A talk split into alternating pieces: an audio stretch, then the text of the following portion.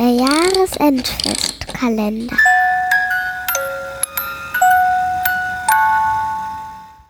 Das Schwert und das Tintenfass.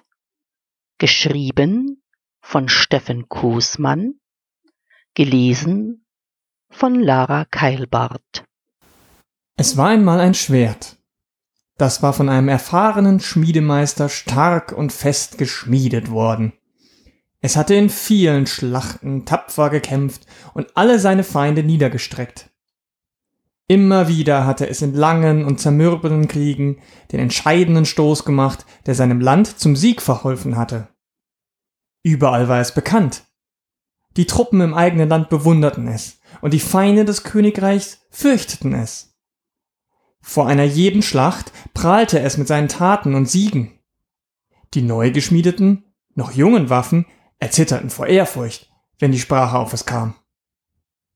Auch sein Soldat war ein ehrenvoller Mann und wurde irgendwann zu einem Ritter ernannt, was das Schwert noch stolzer und hochmütiger machte. Doch es wurde allmählich alt. Sein Griff war abgenutzt und seine Klinge drohte langsam stumpf zu werden. Und auch wenn es noch voller Kampfeslust steckte, es war müde und langsam. Die Ehre, die ihm zuteil wurde, schmeichelte ihm, und es sonnte sich in dem Ruhm, den es bei den anderen Waffen genoss. Aber immer wieder kamen Gedanken in ihm hoch. Hatte es wirklich ein so erfülltes Leben geführt? War die Ehre für das Töten seiner Feinde gerechtfertigt? Eines Tages kam ein Tintenfass zum Schwert und sagte, Möchtest du nicht über dein Leben reden? Du hast sicher viel erlebt, über das es zu berichten lohnt aber das Schwert war zu stolz. Mein Leben ist noch lange nicht vorbei, entgegnete es verärgert. Ich habe noch vier vor mir. Daraufhin zerschnitt es die Feder, die im Tintenfass steckte. Enttäuscht machte sich das Tintenfass vor dann. Die Tage gingen vorbei, und es hatte ewig keinen Krieg mehr gegeben. Das Schwert steckte nun schon lange in seiner Scheide und hing mit Lanzen, Äxten und Messern in der Waffenkammer der Burg. Für seinen Ritter und die Soldaten des Königreichs war das Schwert nicht mehr als ein Erinnerungsstück. Zu seltenen, besonderen Anlässen wurde es hervorgeholt und herumgezeigt, danach aber wieder für lange Zeit zurückgehängt. In der Waffenkammer herrschte zwar lebendiges Treiben, ein jeder erzählte von seinen Erlebnissen, prahlte mit seinen Siegen, wie viele Feinde er besiegt hatte, welche legendäre Schlacht er gewonnen hatte aber das Schwert hing stumm an der Wand und grübelte. Es hatte alle seine Geschichten erzählt, und wirklich interessiert war niemand mehr daran. Und in den dunkelsten Stunden kamen neue Zweifel in ihm hoch. War es denn wirklich in Ordnung, damit anzugeben, andere zu töten und niederzumetzeln? Immer mehr versank es in seine eigenen Gedanken, löste sich von den anderen und grübelte vor sich hin. Nach einigen Jahren kam das Tintenfass zu ihm.